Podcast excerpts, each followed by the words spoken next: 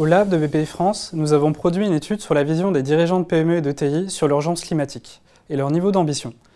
Pour cela, nous avons interrogé 1000 dirigeants de PME et de TI entre janvier et mars 2020 et mené des entretiens auprès d'experts et de dirigeants.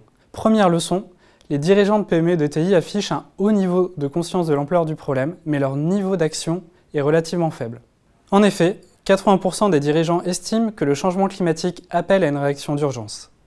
Mais à une courte majorité, ils déclarent intégrer aujourd'hui l'enjeu climatique dans la stratégie de leur entreprise. C'est même leur dernière préoccupation parmi les enjeux stratégiques. Enfin, moins de la moitié des dirigeants interrogés affirment avoir réduit leurs émissions carbone ces cinq dernières années et 13% seulement déclarent pouvoir les réduire fortement dans les cinq années qui viennent. Parmi ceux qui mettent en œuvre des actions, celles-ci sont majoritairement usuelles, pourrait-on dire, pour le monde de l'entreprise. C'est par exemple l'amélioration de l'efficacité dans les processus de production ou l'investissement dans nos nouvelles technologies.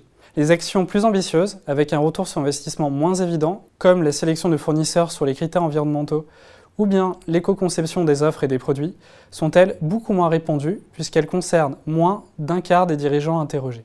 Seconde leçon, ils rencontrent trois principaux freins pour réduire leurs émissions carbone. Premier frein, le manque de moyens financiers est cité par la moitié des dirigeants interrogés.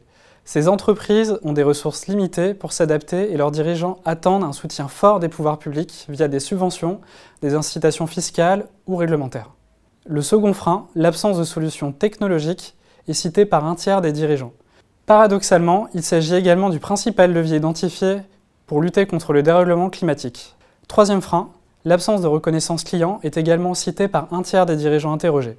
Ils attendent un engagement plus fort de leurs clients sur le sujet, notamment pour être prêts à payer plus le cas échéant. Enfin, troisième leçon, qui est peut-être finalement évidente mais néanmoins très importante, le niveau d'information influe fortement sur le niveau d'action des dirigeants. Les dirigeants qui s'informent sur les enjeux liés au dérèglement climatique sont ainsi trois fois plus nombreux que ceux qui ne s'informent pas à intégrer l'enjeu climat dans leur stratégie et à mettre en œuvre des actions ambitieuses. On peut par exemple faire un lien avec la Convention citoyenne sur le climat.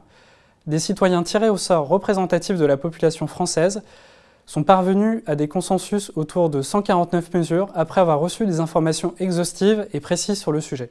Pour encourager l'action des dirigeants, il semble donc important de disposer d'informations fiables sur l'impact du dérèglement climatique sur les entreprises, qu'il soit météorologique, réglementaire ou bien sociétal, et que celles-ci soient ensuite transmises aux entreprises d'une manière claire et compréhensible.